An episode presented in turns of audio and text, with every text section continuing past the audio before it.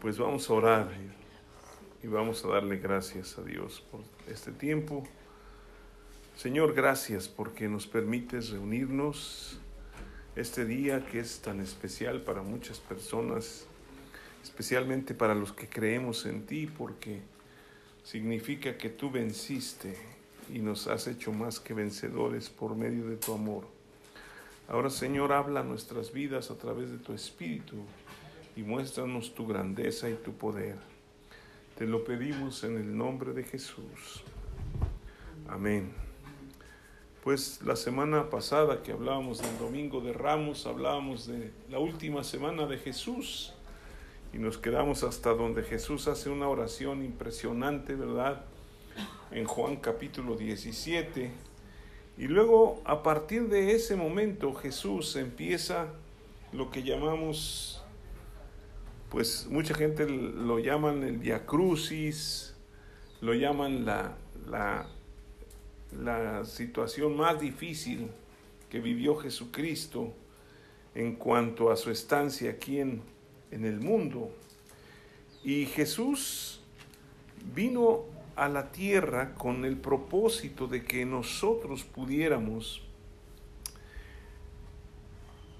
recibir su salvación, ¿sí? O sea, a veces no, no dimensionamos la grandeza de este sacrificio, ¿no? Eh, pues nosotros no somos judíos, ¿verdad?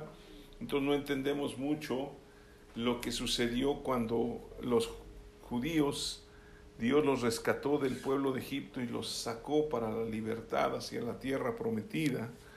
Y eso es algo que nosotros podemos imaginar porque el pueblo tenía más de 400 años de esclavitud allí en Egipto y Dios le había dado la promesa de que iba a salir con gran poder y que los llevaría a su tierra prometida. Nosotros podemos leer cómo Dios sacó en el libro de Éxodo al pueblo de Israel, sí, a través de eh, Moisés, y ellos el día que salieron tuvieron que sacrificar un cordero, sí, y derramar la sangre, toda la sangre del cordero y la pusieron en los dinteles y en las puertas para que el, el enemigo de Dios o el, más bien el, el ángel de la muerte no viniera y entrara en esos lugares. Ahora, eso representa Jesucristo en nuestras vidas. Jesús vino y Él es el Cordero de Dios que quita el pecado del mundo. Juan el Bautista lo declaró y he aquí el Cordero de Dios que quita el pecado del mundo, ¿sí? Entonces, Jesucristo es ese cordero que ahora nos representa a nosotros en el día de la Pascua que ellos celebraban, y ahora nosotros hemos salido a la libertad, ¿sí?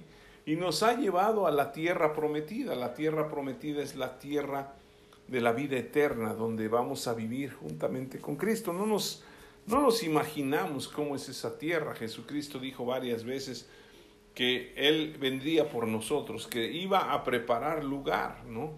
Entonces, realmente no nos imaginamos, imagínense algo así como que dice la escritura, que en el cielo va a haber calles de oro y mar de cristal, o sea, va a ser impresionante. Aquí lo único que tenemos son calles de hoyos y un lodazal, ¿no? Pero, pero al final de cuentas tratamos de salir adelante, ¿no? Pero, pero infinitamente nos cuesta mucho trabajo eh, imaginarnos cómo será allá, que vamos a tener una casa impresionante. Y yo me pongo a pensar cómo será mi casa allá arriba, ¿no? Palacio. Bueno, yo creo que todo lo, que nos imaginemos sobraría ante estar en la presencia de, Dios, ¿no? Porque Él lo llena todo. O sea, ¿qué, querríamos más? Tener una casa, tener esto, tener lo otro, si lo tenemos a Él. Entonces Jesús vino con ese propósito y a través del Evangelio de Juan que hemos estado revisando, vemos cómo este, Jesús es llevado a juicio después de que él oró en el capítulo 17, es arrestado.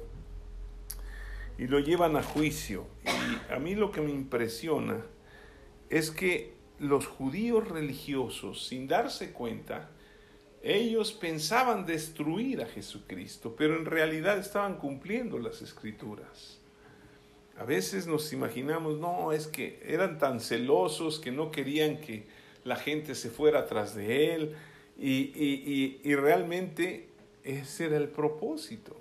Ellos, si leían las escrituras, tendrían que haber entendido a qué vino Jesucristo, a morir en la cruz, ¿sí? Y vemos en Juan capítulo 19, en el versículo 17, la crucifixión de Jesucristo, ¿sí? Y esto es porque después de eh, tener un juicio totalmente lleno de inconsistencias, lleno de cosas, de mentiras y de todo, llegan al punto en donde lo declaran que él es culpable, ¿no?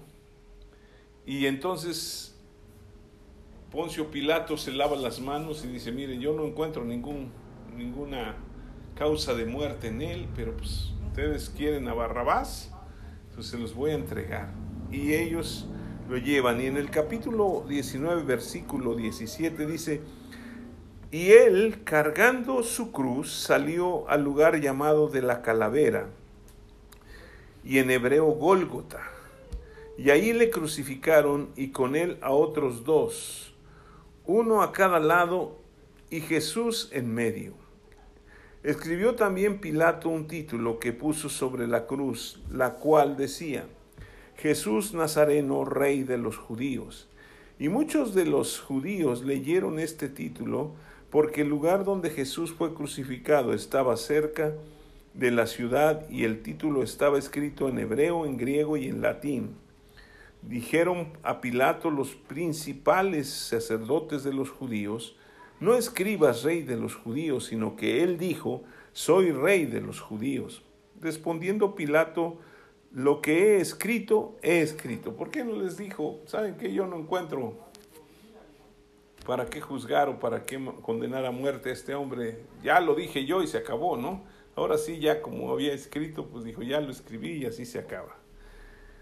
Cuando los soldados hubieron crucificado a Jesús, tomaron sus vestidos e hicieron cuatro partes, una para cada soldado.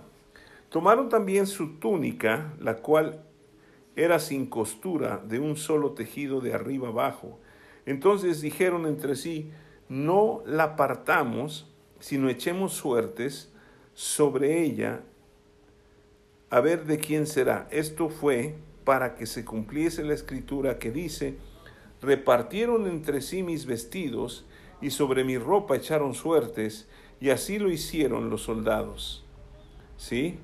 Y vemos aquí algo muy impresionante porque, como les decía la, la, semana pasada, Jesús vino y se cumplieron muchísimas profecías de Él en, el tiempo, en la última semana de Jesús. Nada más en la cruz se, se, dice que fueron más de 300 profecías ¿sí? acerca de Él. Y es impresionante porque la gente que leía las escrituras estaba ciega al final de cuentas. No veían lo que decía la escritura. Isaías 53, que si nos da tiempo vamos a tratar de leer habla de los sufrimientos del Cordero de Dios, del Salvador, y de lo que trajo a nuestras vidas ese, ese sacrificio. Nos regresó a el lugar que tenía, íbamos a tener desde Adán, porque Dios le dio la autoridad a Adán. Entonces, la muerte de Jesucristo para muchos representa eh, representaba el vencer a Jesús y a toda su doctrina y enseñanzas. El diablo concentró todo su arsenal para eh, vencerlo, sin darse cuenta que esto estaría trayendo la victoria a todos nosotros, ¿no? Y el diablo, pues como es medio tonto, no sabe que estaba cumpliendo escrituras al hacer todo esto, ¿no? entonces nosotros regresaríamos a la imagen y semejanza de Dios que Dios creó desde Adán. y que le había entregado al diablo. ¿sí? El diablo recibió la autoridad que Dios le había dado y el señorío que Dios le había dado a Adán desde que lo creó, cuando él pecó. Pero una de las cosas que vemos, porque muchas veces la gente no entiende muy bien qué pasó en la cruz.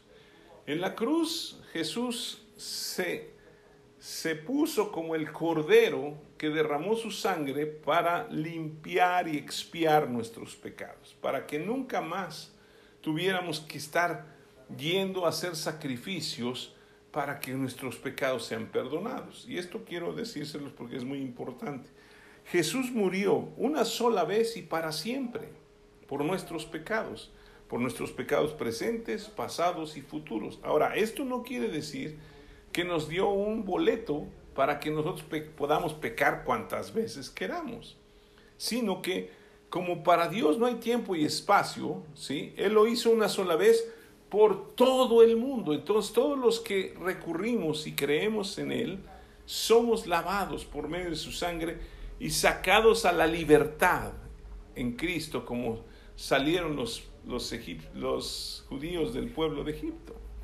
Entonces, Él nos está dando esa libertad, pero, pero mucha gente piensa, pobrecito Jesús, murió en la cruz, derramó su sangre, era inocente y todavía en la cruz dijo varias palabras, ¿no? Una es tengo sed, otra es Padre mío, Padre mío, ¿por qué me has desamparado? ¿Y por qué dijo eso? Porque en realidad nunca se había separado de, de Dios.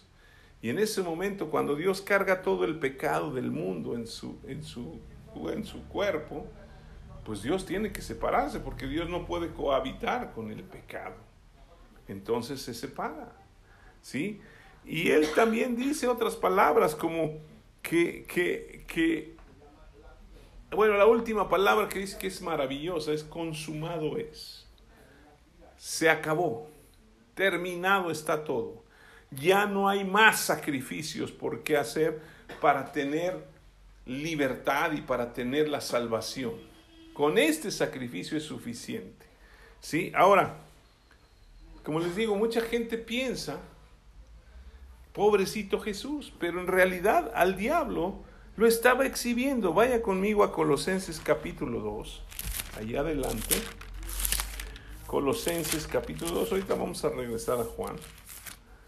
¿Sí? En Colosenses encontramos en el capítulo 2, en el versículo 8, dice, es Colosenses 2, 8.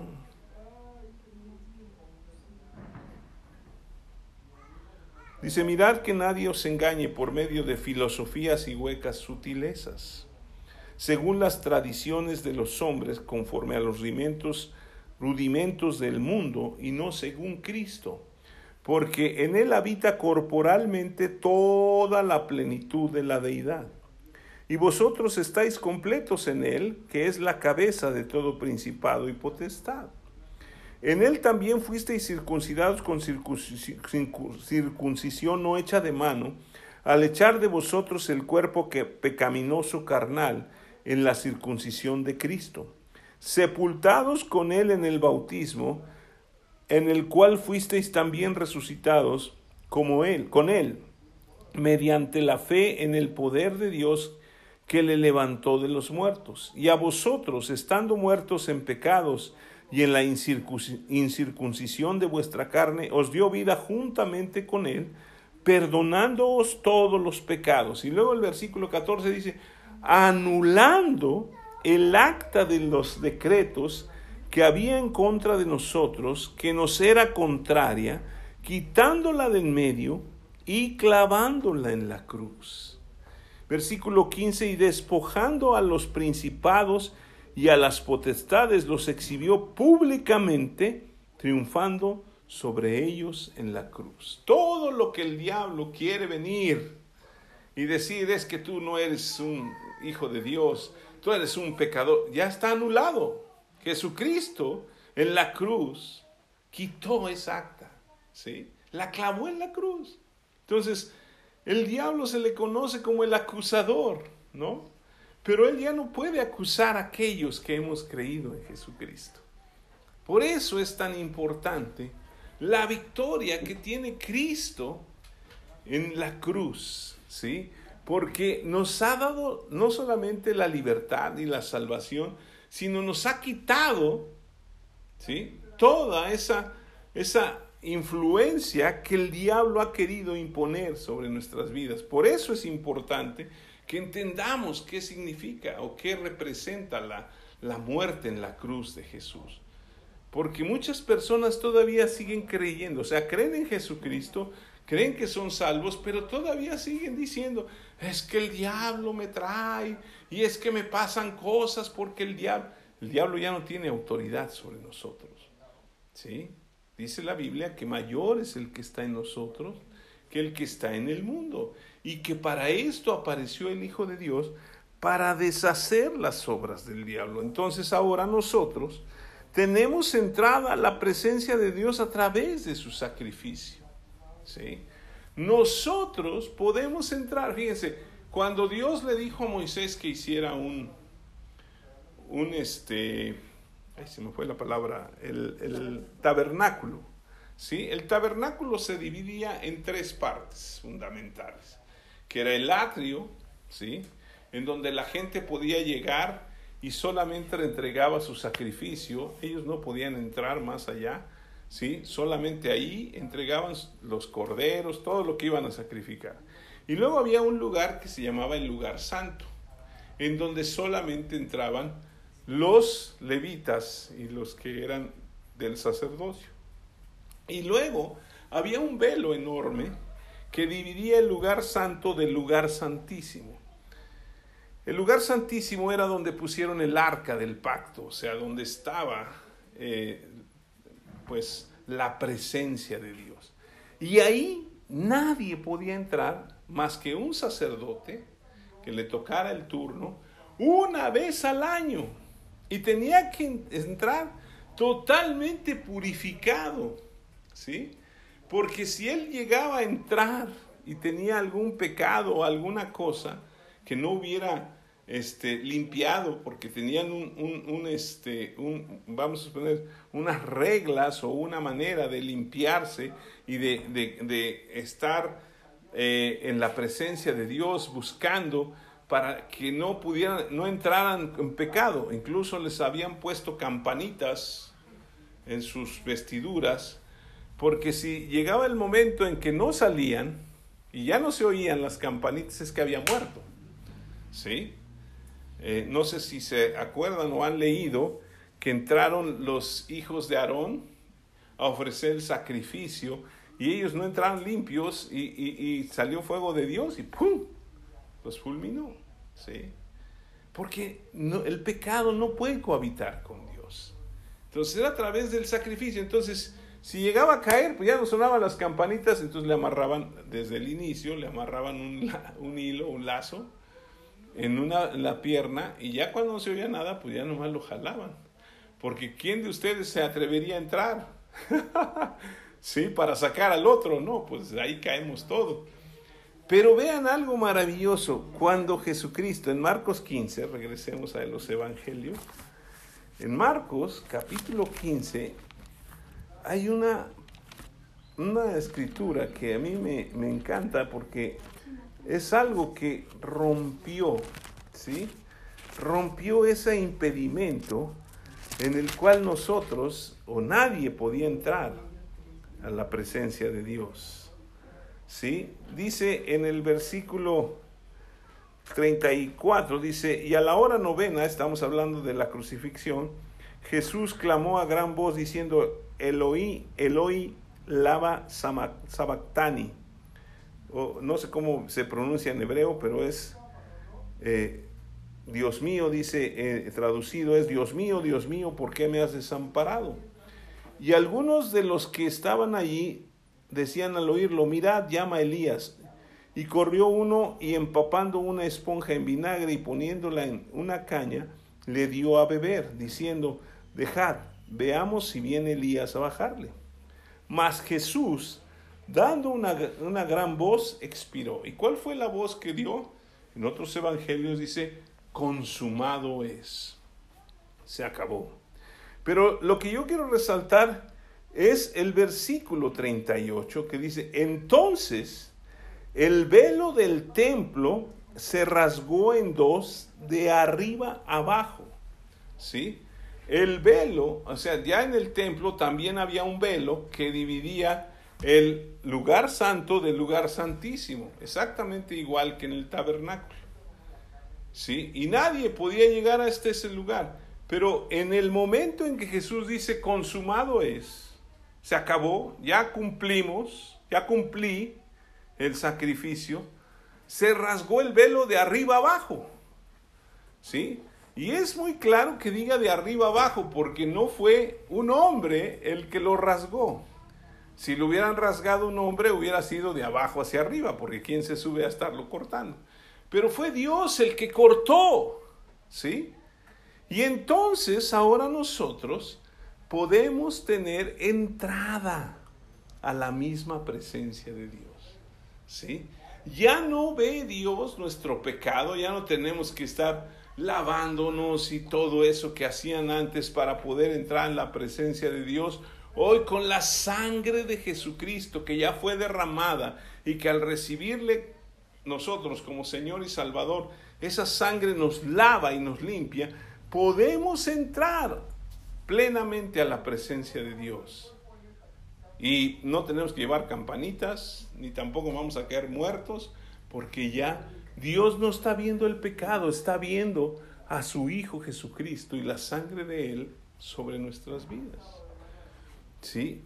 Ahora, vean ustedes Hebreos 4, para que nosotros eh, caminemos en esa confianza que ya Jesucristo nos ha dado para entrar a la misma presencia de Dios. Aquí eh, en Hebreos 4 nos habla de del gran sumo sacerdote que es Jesucristo.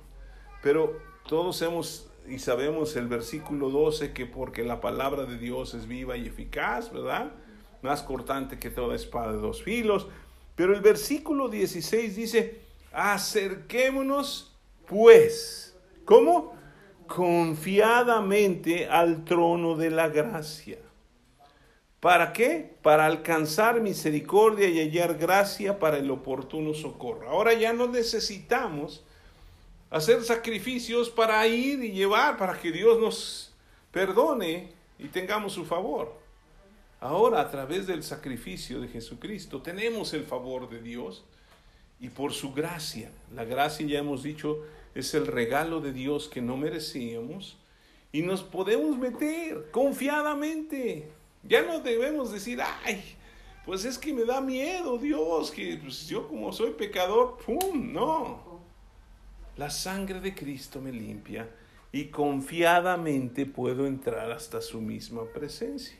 Esto es muy importante porque ahora nosotros tenemos acceso con toda confianza hasta la misma presencia de Dios.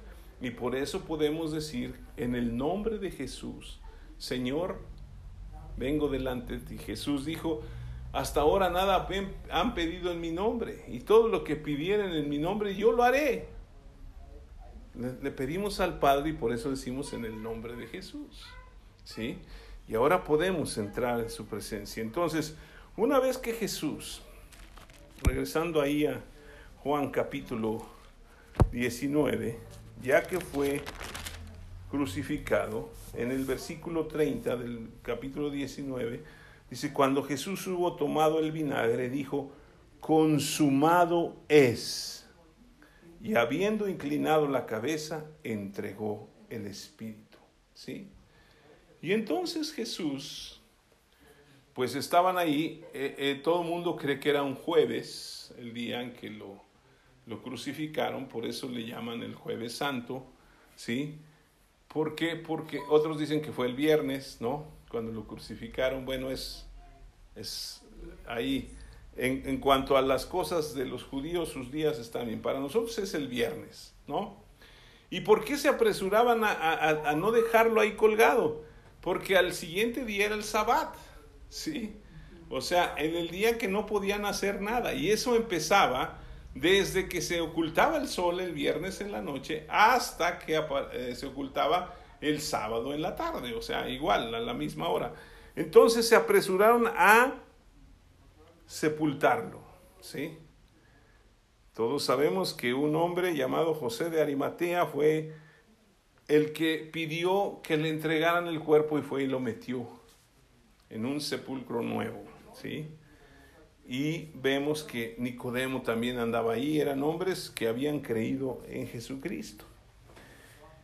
Pero dice, en el capítulo 20 vemos lo que yo llamo la parte más importante en la vida de todo creyente, ¿sí? Porque en ella está fundamentada toda nuestra fe, ¿sí? es la resurrección de Jesucristo que celebramos hoy. Y por eso dice el primer día, versículo 1, de la semana, María Magdalena fue de mañana, siendo aún oscuro, al sepulcro y vio quitada la piedra del sepulcro. El primer día de la semana. Para, para los judíos, el primer día de la semana es el domingo. ¿sí? Ahora, aquí tendríamos que hacer un estudio y todo eso enseñando acerca de los días, ¿no? Que cuándo se debe eh, realmente descansar y alabar a Dios, el sábado o el domingo. Bueno, para nosotros, el sábado no somos judíos, entonces nosotros no celebramos el sábado, ¿sí? Aunque suena sábado, sábado, ¿no? Pero nosotros tenemos un día, que es el domingo, cuando lavamos y descansamos, de los seis días anteriores, porque es el día que resucitó Jesús, el primer día, el domingo. ¿Sí? Y entonces es el día del Señor, ¿no? Entonces, para nosotros la celebración es que Jesucristo se levantó de los muertos, ¿sí? Y vive para siempre. Entonces, por eso celebramos el domingo. Pero al final de cuentas, todos los días debería ser la celebración de que Jesús vive y está sentado a la diestra e intercede por nosotros.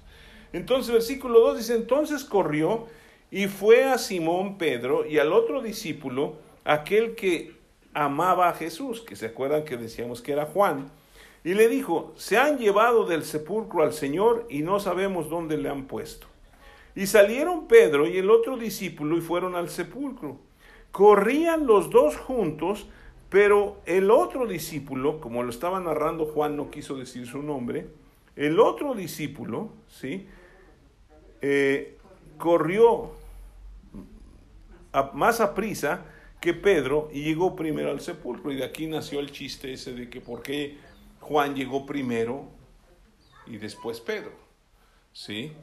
Y el chiste es porque Juan tiene primera, segunda y tercera y Pedro nada más tiene primera y segunda. Entonces le faltó una velocidad en cuanto a sus, a sus epístolas, ¿no? Entonces por eso dicen eso, pero en realidad, pues no sé, era, yo creo que era un poco más joven o más ágil, ¿sí?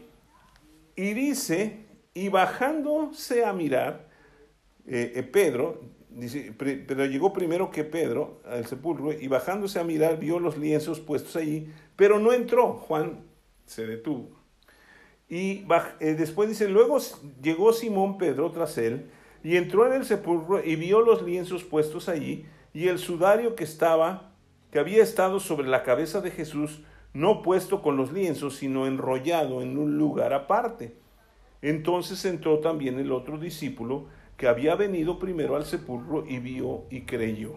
Ahora, aquí hay algo importante, porque según el dicho después, de los judíos decían que los discípulos habían robado el cuerpo de Jesús. ¿Sí? Los, los judíos después que van y, ven que la guardia, los, los, los guardias romanos no se podían dormir cuando estaban vigilando, porque si se dormían y pasaba algo, los mataban. Entonces los judíos, para que no pudieran matarlos, pues les dieron una lana y les dijeron, ¿saben qué? digan que vinieron sus discípulos, los robaron de noche. ¿Sí? Y ese dicho se divulgó y eso es lo que según se creía. Pero aquí vemos que cuando entra un ladrón, no entra y empieza a enrollar las cosas y las acomoda y pone esto aquí y pone esto allá. Normalmente cuando alguien entra a robar deja todo aventado. Entonces, pues no, no fue un robo, literalmente. ¿eh? Jesucristo había resucitado. Y luego dice entonces, eh, el versículo 9, porque aún no habían entendido la escritura que era necesario que él resucitase de los, muertos, de los muertos y volvieron los discípulos a los suyos. Pero María estaba fuera llorando junto al sepulcro y mientras lloraba se inclinó para mirar dentro del sepulcro y vio dos ángeles con vestiduras blancas que estaban sentados el uno a la cabecera y el otro a los pies, donde el cuerpo de Jesús había sido puesto. Y le dijeron, mujer, ¿por qué lloras? Les dijo, porque se han llevado a mi Señor y no sé, no sé dónde le han puesto. Cuando había dicho esto, se volvió y vio a Jesús que estaba allí, mas no sabía que era Jesús. En otro de los evangelios, nosotros podemos estar viendo varios los evangelios, los cuatro, y hablan de la resurrección, y algunos dicen otras cosas que aquí se omiten, ¿no? Pero totalmente iguales. Y los ángeles dice ahí que le dicen, ¿por qué buscan entre los muertos al que vive? ¿Sí? Jesucristo estaba vivo. Pero aquí nos enseña, dice Jesús, le dijo, mujer, ¿por qué lloras? ¿A quién buscas? Ella pensando que era el hortelano, le dijo, Señor, si tú te lo has llevado, dime dónde le has puesto y yo lo llevaré. Jesús le dijo, María. Volviéndose ella le dijo, Raboni, que quiere decir maestro. Jesús le dijo, no me, no me toques, porque aún no he subido a mi Padre, mas ve a mis hermanos y diles, subo a mi Padre y a vuestro Padre, a mi Dios y a vuestro Dios. ¿Se fijan? Es la parte en donde por primera vez Jesús nos habla de que nosotros somos hijos de Dios. ¿Sí? Porque dice, voy, subo a mi Padre y a vuestro Padre. ¿Sí?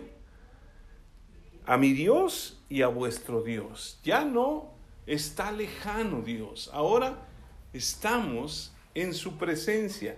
Ahora podemos vivir en su presencia. Y, por eso les decía que la resurrección es la parte más importante en la vida de todo creyente, porque en ella nosotros fundamentamos nuestra fe. ¿Sí? Hay muchas religiones que tuvieron gente que las, las comenzaron, ¿no? Y fueron hombres que probablemente eran eruditos, pero ninguno de ellos se atrevió a decir que iba a resucitar. ¿Sí? Y de hecho, pues ustedes pueden ir a muchas de las tumbas de los hombres que fundaron ciertas religiones. Pero la única tumba que está vacía es la de Jesucristo. Porque Él está vivo. Él resucitó de entre los muertos y por eso les digo que la muerte y la resurrección de Jesucristo es la esencia del cristianismo. Porque si Jesús no resucitó, entonces nosotros estamos jugando a la religión. Estamos jugando a, pues hay que creer, pero pues no sabemos, será cierto, no sé si será cierto. Jesús vive. Y hay muchas demostraciones y muchas manifestaciones de que Jesús ¿sí? Está vivo, ¿sí? Y dice en el versículo 19, cuando llegó la noche de aquel mismo día, el primero de la semana, estando las puertas cerradas en el lugar donde los discípulos estaban reunidos, por, medio de los, por miedo a los judíos, vino Jesús y puesto en medio les dijo, paz a vosotros. Y cuando les hubo dicho, les mostró las manos y el costado y los discípulos se regocijaron viendo al Señor. Entonces Jesús le dijo otra vez, pasa a vosotros, como me envió el Padre, así también yo os envío. Y habiendo dicho esto, sopló y les dijo, recibid el Espíritu Santo, a quienes remitiesen los pecados les serán remitidos y a quienes les retuvieres les serán retenidos. Y luego vemos que viene la incredulidad de Tomás, ¿sí? Pero lo que yo quiero resaltar también es que la resurrección, o sea, muerte y, resurrección de Jesucristo, son el pilar más importante de nuestra vida como creyentes. La gente que cree en Jesucristo, pero que duda que Él haya resucitado entre los muertos, pues en realidad no cree. Y vana es su fe. En Primera de Corintios capítulo 15, si quieren ir ahí, vemos cómo el apóstol Pablo nos enseña cosas muy, pero muy importantes, porque esto nos va a ayudar a entender el por qué Jesucristo murió en la cruz y resucitó de entre los muertos. En el capítulo 15, versículo 1 dice, Además os declaro, hermanos, el Evangelio que os he predicado, ¿sí? El cual también recibisteis, en el cual también perseveráis, por el cual asimismo si retenéis la palabra que os he predicado, sois salvos, si no creísteis en vano. Porque primeramente os he enseñado lo que asimismo recibí, que Cristo murió por nuestros pecados, que dice, conforme a las escrituras. Y que fue sepultado y que resucitó al tercer día conforme a las escrituras, y que apareció a Cefas y después a los doce. Después apareció a más de quinientos hermanos a la vez, de los cuales muchos viven aún y otros ya duermen. Después apareció a Jacobo, después a todos los apóstoles, y al último de todos, como un abortivo, me apareció a mí. Entonces, hay testimonios de que Jesucristo había resucitado.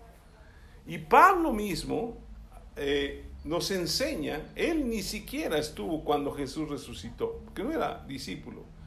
¿sí? Después de que Jesús resucitó y vino el Espíritu Santo y empezaron a predicar el Evangelio, él se levantó en contra y andaba matando cristianos y andaba eh, metiéndolos a la cárcel. Y Jesús se le aparece y le dice, Saulo, Saulo, ¿por qué me persigues? Y él le dice, ¿quién eres, Señor? ¿Qué quieres que haga?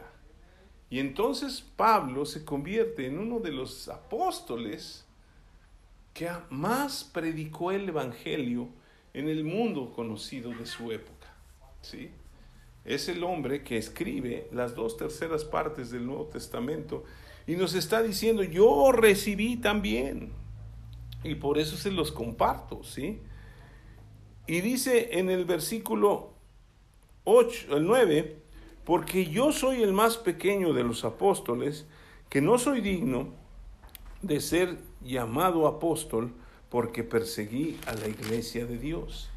Pero por la gracia de Dios soy lo que soy, y su gracia no ha sido en vano para conmigo. Antes he trabajado más que todos ellos, pero no yo, sino la gracia de Dios conmigo. Porque o sea yo, o sean ellos, así predicamos y así habéis creído. Pero si se predica de Cristo que resucitó de, los muertos, ¿cómo dicen algunos de entre los muertos que no hay resurrección de entre vosotros que no hay resurrección de los muertos? Porque si no hay resurrección de muertos, tampoco Cristo resucitó. Y si Cristo no resucitó, vana entonces es nuestra predicación, vana es también vuestra fe. Y si y somos hallados falsos testigos de Dios, porque hemos testificado que Dios, de Dios, que Él resucitó a Cristo, el cual no resucitó si en verdad los muertos no resucitan. Porque si los muertos no resucitan, tampoco Cristo resucitó. Y si Cristo no resucitó, vuestra fe es vana, aún estáis en vuestros pecados. Entonces también los que durmieron en Cristo perecieron. Y si esta es si en esta vida solamente esperamos en Cristo, somos los más dignos de conmiseración de todos los hombres. ¿Qué quiere decir conmiseración? Somos los más dignos de lástima. Pobrecitos, están bien deschavetados. ¿Cómo creen en eso? Pero si nosotros vemos ahí en Primera de Corintios, en el capítulo 2, ¿sí? Cuando Pablo empieza a escribir esta, esta, este, epístola, es ahí donde dice que Dios se reveló a nosotros por el Espíritu, pero dice en el versículo 14 del capítulo 2, pero el hombre natural no percibe las cosas que son del Espíritu de Dios, porque para él son locura y no las puede entender, porque se han de discernir espiritualmente. Entonces, ¿se acuerdan que Jesús les dijo a sus discípulos, reciban el Espíritu? ¿Sí? Y hasta en ese momento fue cuando creyeron en Jesús. ¿Sí? Y entonces empezaron a caminar y luego cuando se esperaron el día del Pentecostés recibieron la revelación del Espíritu Santo y fue que entendieron perfectamente cuál era el propósito de la muerte y de la resurrección de Jesucristo. ¿Sí? Y, y fíjense que Pablo nos enseña algo muy importante. Si nosotros, porque Pablo no era parte de los doce, ¿no? Él conoció a Cristo mucho después. Nosotros que hemos creído en Jesucristo, si dejamos que el Espíritu Santo nos revele toda esta misma revelación que le dio a Pablo, nosotros vamos a aferrarnos a Jesucristo y podemos predicar el Evangelio sin ningún temor. Porque ahora nosotros conocemos a Jesucristo. ¿Sí? Entonces, es muy importante porque la gente dice, no, ¿cómo puedes creer eso? Que Dios lo levantó de los muertos. Para el hombre natural, las cosas de Dios son locura. ¿Sí? ¿Cuántos y tantos médicos o gente que ve milagros de sanidad impresionantes? Dicen, no, pues es que esto no lo, no lo, no sé cómo sucedió, no lo puedo creer, pero en realidad lo mismo ellos mismos hacen, esto no es más que un milagro. Porque los milagros existen y los milagros siguen sucediendo. Pero nosotros tenemos que tener bien firme que esto no es una locura, esto es la realidad, ¿sí? Porque para mí, yo puedo decirles una cosa, para mí es mucho más tonto creer que Eva fue engañada cuando tenían todo y quiso ser igual a Dios cuando ya lo era. Digo, ¿qué no tenía cabeza ni ella ni Adán?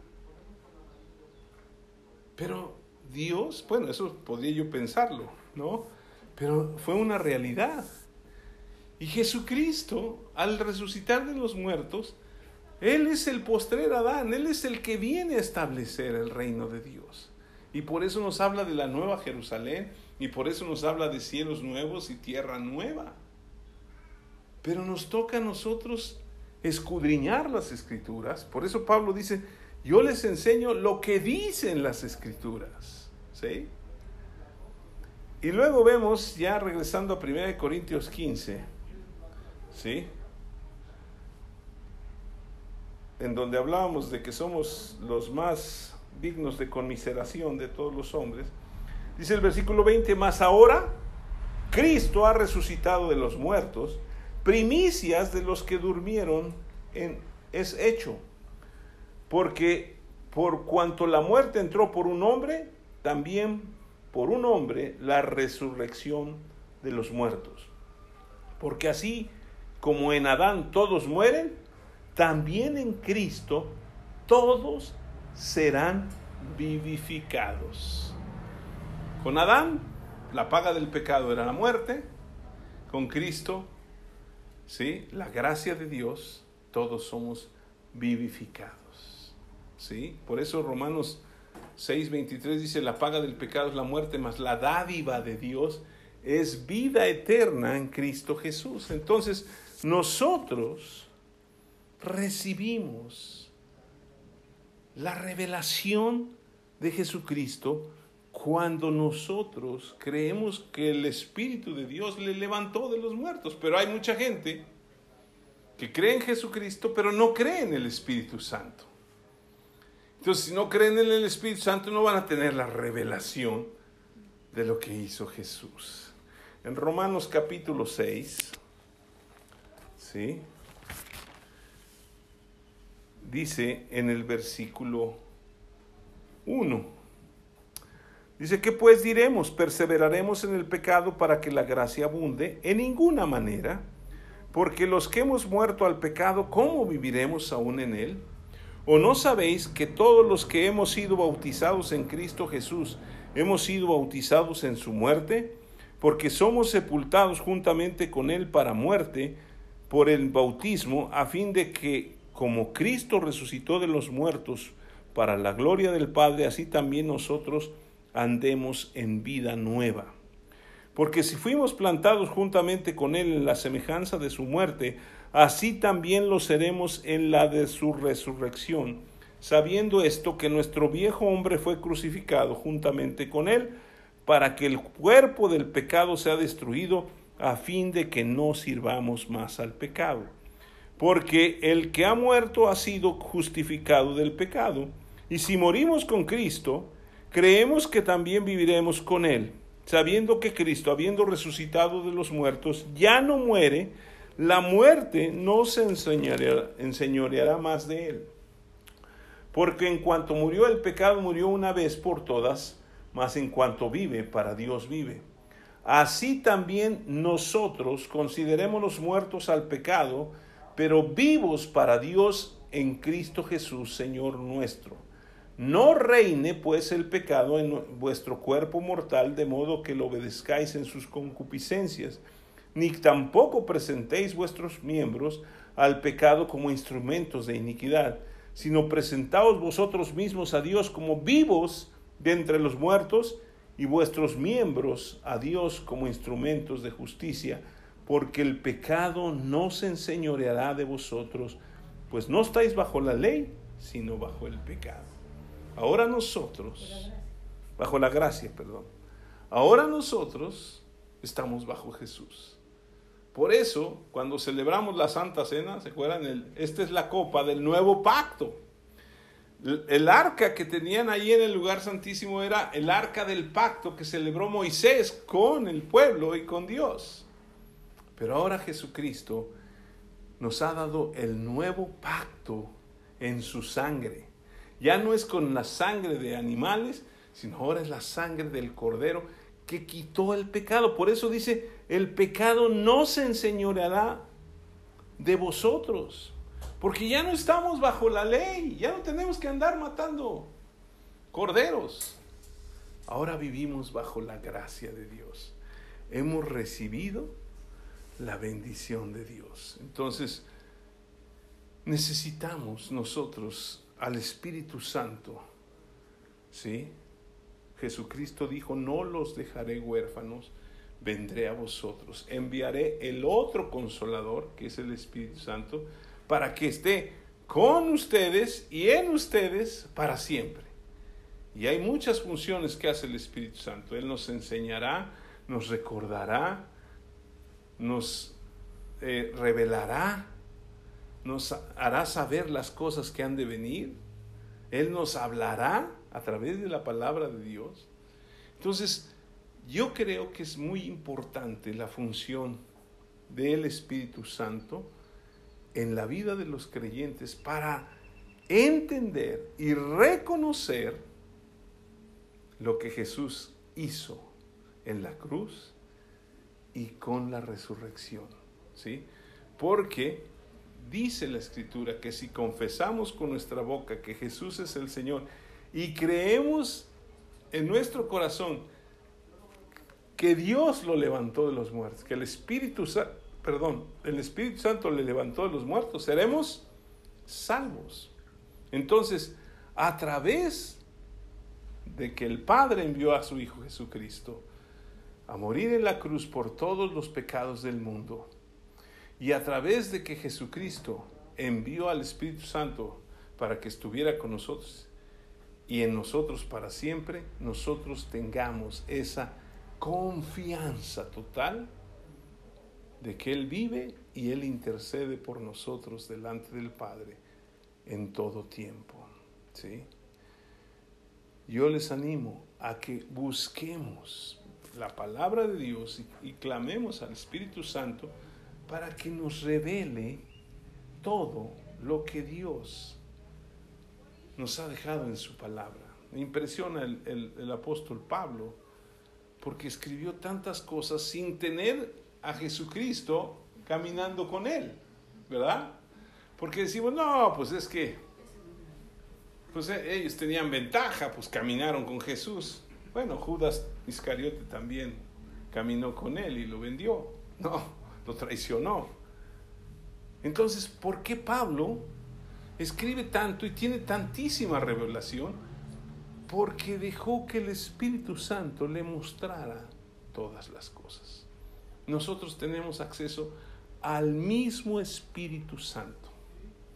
Y yo no creo que Pablo fuera más importante, o Pedro, o esos discípulos, o apóstoles, que ninguno de nosotros, porque por todos nosotros murió Cristo y el pago fue el mismo.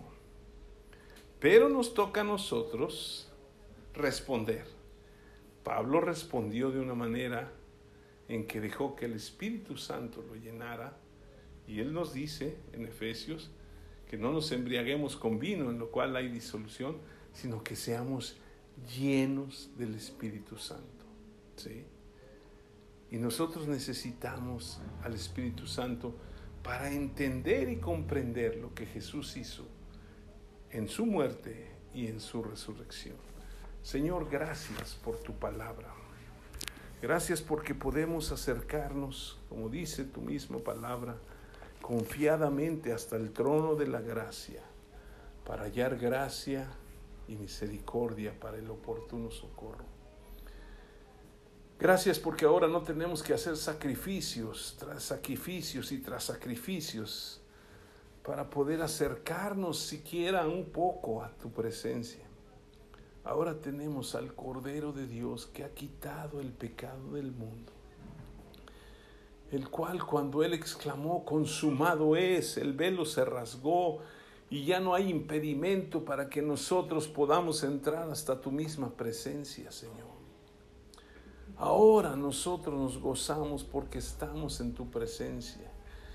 Y gracias, Señor, porque a través de Jesucristo, en su muerte y en su resurrección, ahora nosotros tenemos acceso a la vida eterna si le confesamos y creemos en Él, Señor.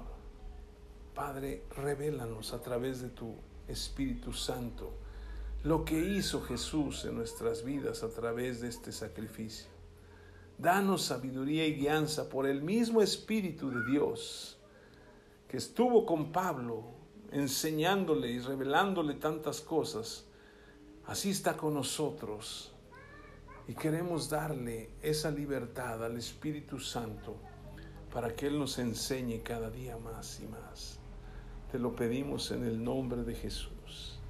Y si usted no ha creído en Jesucristo, no le ha confesado como su Señor y Salvador, es la única manera en que podemos llegar al Padre, porque solo Jesús se subió a la cruz y se sacrificó por nosotros. Hay miles de religiones, ninguna nos lleva a la presencia de Dios. Es Jesucristo el camino, la verdad y la vida por medio del cual podemos llegar al Padre. Si usted quiere aceptar a Jesús como su Señor y Salvador, yo le voy a pedir que repita esta oración en este día que es muy especial. Yo hice también esta oración hace 39 años. Y yo sé, no, ya 40 años. En este mes de abril cumplo 40 años de haber conocido a Cristo y ha sido el tiempo más maravilloso de mi vida. Repita conmigo, Padre Santo, yo vengo delante de ti y reconozco que soy un pecador. Pero ahora yo me arrepiento de todos mis pecados y te pido perdón. Señor Jesucristo, ahora entiendo que tu muerte en la cruz vino para darme libertad del pecado y para darme salvación. Por eso yo te confieso con mi boca, Jesucristo, tú eres mi Señor y mi Salvador. Y creo en mi corazón que Dios te levantó de los muertos a través de tu Espíritu, el Espíritu de Dios. Y ahora yo soy salvo. He sido liberado, he sido sanado, he sido llevado a la misma presencia de Dios y ahora tengo la libertad y puedo confiar plenamente en que puedo entrar hasta tu misma presencia. Te bendigo Señor y te doy gracias en el nombre de Cristo Jesús. Amén.